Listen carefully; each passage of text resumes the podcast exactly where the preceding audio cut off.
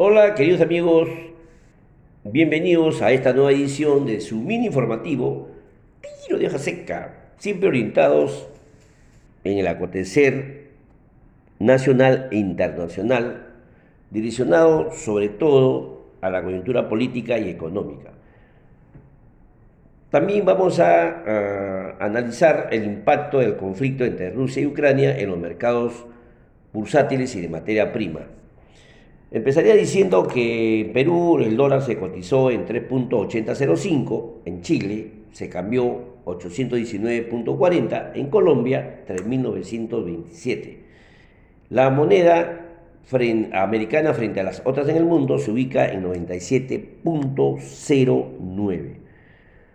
También el mercado bursátil sufrió variaciones muy, muy importantes. Por ejemplo, el S&P 500 se cotizó en índice de 4.289. El Duyón, en el mercado bursátil, se cotizó en 33.224. El MSCI Euro, 1.296. Presenta una variación muy negativa, a la menos 3,7 en relación al día 23. Los principales commodities también sufrieron variaciones. El cobre se cotizó en 449 la libra, el oro 1904 por onza, el zinc 162 dólares por libra y la plata 24 dólares por onza. Petróleo americano 93 dólares por barril, el, europeo 99 dólares por barril. Maíz 690 dólares por buchel, trigo 935 y la soya 1.654 dólares por buchel. Pasamos ahora al plano internacional. La noticia más relevante, más resaltante, en la madrugada de ayer, Rusia lanzó una operación militar a gran escala contra Ucrania en una ofensiva conjunta por tierra, mar y aire. Analistas la han catalogado eh, como el mayor ataque contra un país europeo desde la Segunda Guerra Mundial. En una conferencia de prensa, el presidente ruso prometió demilitarizar y denazificar Ucrania y que el ataque está dirigido hacia personas que habían tomado a Ucrania de rehén. Acto seguido a esta conferencia se reportaron ataques en múltiples puntos de Ucrania, incluyendo la capital de Kiev.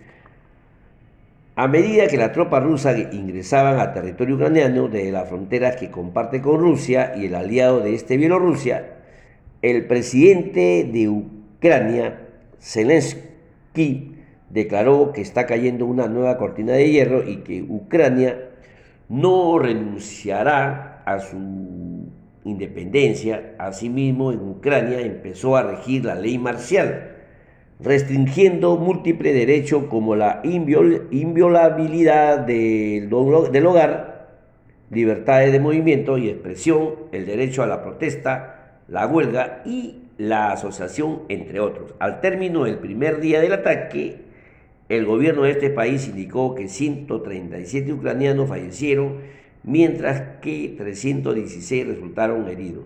Por su parte, el presidente de Estados Unidos, José Biden, declaró que el presidente ruso ha comenzado una guerra premeditada, perdón, de consecuencias catastróficas. Sin embargo, indicó que no enviarán tropas a Ucrania, sino a los países europeos que pertenecen a la Organización del Tratado del Atlántico Norte, OTAN, principalmente a lo de Europa del Este. La OTAN hizo una declaración similar, reforzando su flanco oriental sin poder desplegar soldados en Ucrania. Asimismo, anunció el presidente de Estados Unidos que sus aliados sí impondrán sanciones más duras que las dadas a inicio de semana. Sostuvo que agregarán otros cuatro bancos rusos y eliminarán más de la mitad de las importaciones tecnológicas de Rusia. Recalcó que no retirará a Rusia de la red bancaria internacional, perdón, internacional SWIFT, al menos por ahora. La directora del Fondo Monetario Internacional indicó que la guerra entre Rusia y Ucrania tendrá repercusiones en la, en la recuperación económica no solo de Europa, sino también del mundo. Además, indicó que el Fondo Monetario Internacional está listo para apoyar a sus Estados miembros. Pasamos ahora al plano nacional. ¿Qué ocurrió en el Congreso? Ayer se presentó oficialmente la moción de censura multipartidaria contra el ministro de Transporte, Juan Silva. El documento lleva la firma de 33 congresistas de la bancada de Fuerza Popular, Avanza País, Renovación, Popular, Alianza para el Progreso, Somos Perú y Partido Morado, por lo que se debe admitir su debate en el Pleno para su posterior votación.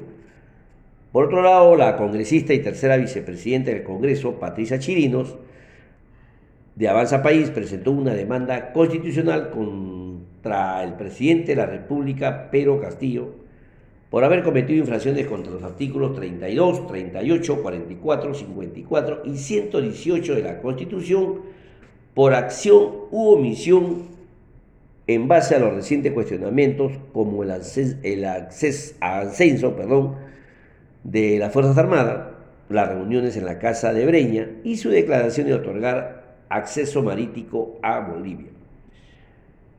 La demanda constitucional plantea que el presidente sea instituido inhabilitado por ejercer o para ejercer cargos públicos por 10 años. El Ministerio de Trabajo y Promoción del Empleo, mediante Decreto Supremo 001-2022, aplicó restricciones a la tercerización laboral detallando que estas contrataciones no se podrán realizar en actividades nucleares de la empresa, aquellas sin las cuales la operación de la empresa se vería afectada. Según el Ministerio, argumenta que estas medidas se sostienen que los trabajadores que realizan el mismo trabajo recibían sueldos diferenciados. La versión final del decreto no tomó ninguna recomendación dada por el Ministerio de Economía y Finanzas. Por otro lado, también el Ministerio de Trabajo y Promoción de Empleo continúa con su agenda de menor flexibilidad en el mercado laboral y estaría preparando una medida que los trabajadores sean indemnizados con hasta tres remuneraciones por cada año laborados en caso sean despedidos arbitrariamente. Actualmente es de un sueldo y medio por año. Además, eliminaría el tope máximo de esta indemnización que actualmente es de 12 remuneraciones. Por otro lado, el MINAN el titular del Ministerio del Ambiente indicó que se enjuiciaría a la empresa Rexol mediante la Procuraduría Ambiental con el fin de que se haga cargo de los gastos realizados por el gobierno y las pérdidas económicas generadas a los trabajadores por el derrame ocurrido el 15 de enero. Y aproximadamente la multa administrativa oscilaría entre 304 millones de soles. Otro hecho relevante, la Cancillería del Perú expresó, expresó perdón, mediante un comunicado su preocupación por la situación de tensión existente en Ucrania y la Federación Rusa, pidiendo que se respete el alto fuego entre los dos países y los acuerdos de Minsk. Además, pidió que este, que este conflicto se resuelva a través de los medios pacíficos de solución de controversia y la negociación diplomática. Finalmente, en Perú el dólar cerró al alza en 3.8005 producto de la crisis en Europa, y el BCR del Perú no intervino en el mercado cambiario. Minsa reporta 31 personas fallecidas, 9.1 millones de vacunas en stock y 76,8% de la población vacunadas por COVID-19. Las fuentes la pueden ubicar, ampliar en el Bloomberg Internacional, SBS, la página del Congreso y por supuesto también Minsa. Bien, queridos amigos, son todos los reportes ocurridos, los hechos relevantes. En esta oportunidad, ampliando más la información, el especial, cómo impacta el conflicto entre Rusia y Ucrania en los mercados bursátiles y la materia prima.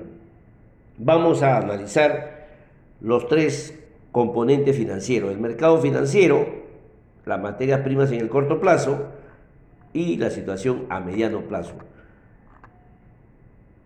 Las tensiones geopolíticas entre Rusia y Ucrania escalaron ayer luego de que el presidente ruso diera luz verde a una operación de ofensiva militar hacia Ucrania. Según el gobierno ucraniano, al menos 137 personas fallecieron en el primer día de invasión. Este contexto viene afectando sobre todo a los mercados bursátiles y de materias primas. En el mercado financiero, el dólar se fortaleció en todo el mundo y todas las monedas de economía emergente se depreciaron. Por ejemplo, en el, sol ayer hizo en 1,7% sobre la jornada previa, cerró en 3.80 por dólar. El peso chileno en 3.7%, mientras que el rublo ruso en 4,9%. Por otro lado, la bolsa, el índice europeo, el MSCI, reportó una pérdida de 3,7%. La bolsa de Rusia, por su parte, decidió suspender sus negociaciones hasta nuevo aviso, luego de que, de que sus principales índices bursátiles como RTS y el MOXEX se desplomaran de 38,3 y 33% respectivamente. Además, lo, derivado para cubrirse el impago de la deuda rusa a mediano plazo, el credit default SWAC a 5 años, se dispararon hacia 9,2%. Es decir, el costo de cubrirse el impago de deuda soberana rusa casi se ha cuadriplicado. Por otro lado, en Estados Unidos el índice de S&P 500 y el Dow iniciaron el día con pérdida de 1,6 y 2,5% respectivamente. Sin embargo, eh, al cierre de la jornada lograron revertirla expandiendo 1,5 y 0,3% sobre el día previo.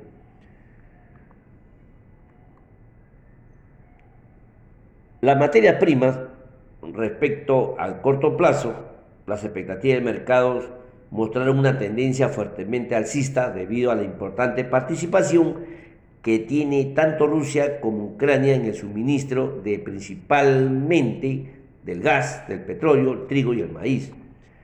Así, durante la jornada de ayer, los contratos futuros a un mes, de a un, mes del trigo, del cual Rusia es el primer exportador mundial y Ucrania el quinto, marcó su precio más alto en 13 años, cotizándose en 9,35 dólares el buchel, mientras que eh, en el caso del maíz, del cual Ucrania es el cuarto exportador mundial, los futuros ascendieron a, 6,9 por 90 dólares el, eh, el Buchel, acercándose nuevamente a máximos históricos. Por su parte, la cotización del petróleo llegó a superar durante la jornada de ayer la barrera de los 100 dólares por barril. Eh, este incremento del precio respondió al, al menor de un menor suministro por parte de Rusia que actualmente es el segundo mayor exportador de crudo y al eventual impacto de las sanciones que Estados Unidos, Reino Unido y la Unión Europea le apliquen.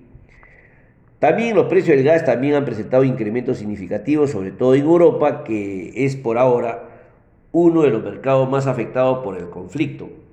El temor de una eventual interrupción parcial o total de los volúmenes de gas que dicha región recibe por parte de Rusia, sobre todo Alemania ha llevado a que el precio de los futuros del gas en el continente, medido por la cotización referencial del gas en el mercado bursátil, se incremente ayer en 60% respecto al cierre de antes ayer. Y sobre la situación a mediano plazo, ante la alta dependencia europea por el gas ruso, la comisaria de Energía de la Comisión Europea, Kadrin Simpson, aseveró que vienen implementando medidas para diversificar su suministro. De esta forma, informó que Europa viene recibiendo importantes contingentes de gas licuado desde enero por parte de Estados Unidos. Asimismo, indicó que mantienen una alianza con Qatar para recibir este hidrocarburo a través del gasoducto de Azerbaiyán y que mantiene conversaciones con países como Noruega para asegurar mayores alternativas de este recurso. Si bien estas opciones podrían ser una solución más permanente a la dependencia energética que hace vulnerable a Europa, no se daría en el corto plazo e incluso podrían tardar años, por lo que cualquier eventual interrupción de las entregas rusas de gas a Europa sería prácticamente imposible de compensar en el corto plazo, teniendo en cuenta que la existencia de gas en dicho continente se encuentra actualmente mínimos, en mínimos históricos. Por ejemplo, para la participación rusa en la importación de gas natural seco en países europeos se encuentran de la siguiente manera. Por ejemplo, Alemania importa gas de Rusia 65%, Polonia 55%, Italia 43%, Turquía 34%, Noruega 30%, Francia 17% y España 10%. Así que hay que estar atento, hay que informarse de cómo está impactando en el mercado bursátil y de materia prima este conflicto, ¿no? Considerando que Rusia es su principal exportador de gas en Europa. Bien, queridos amigos, hasta el día viernes, ah, perdón, hasta el día lunes, Dios mediante, muchas gracias, cuídense y que pasen un bonito fin de semana. Gracias.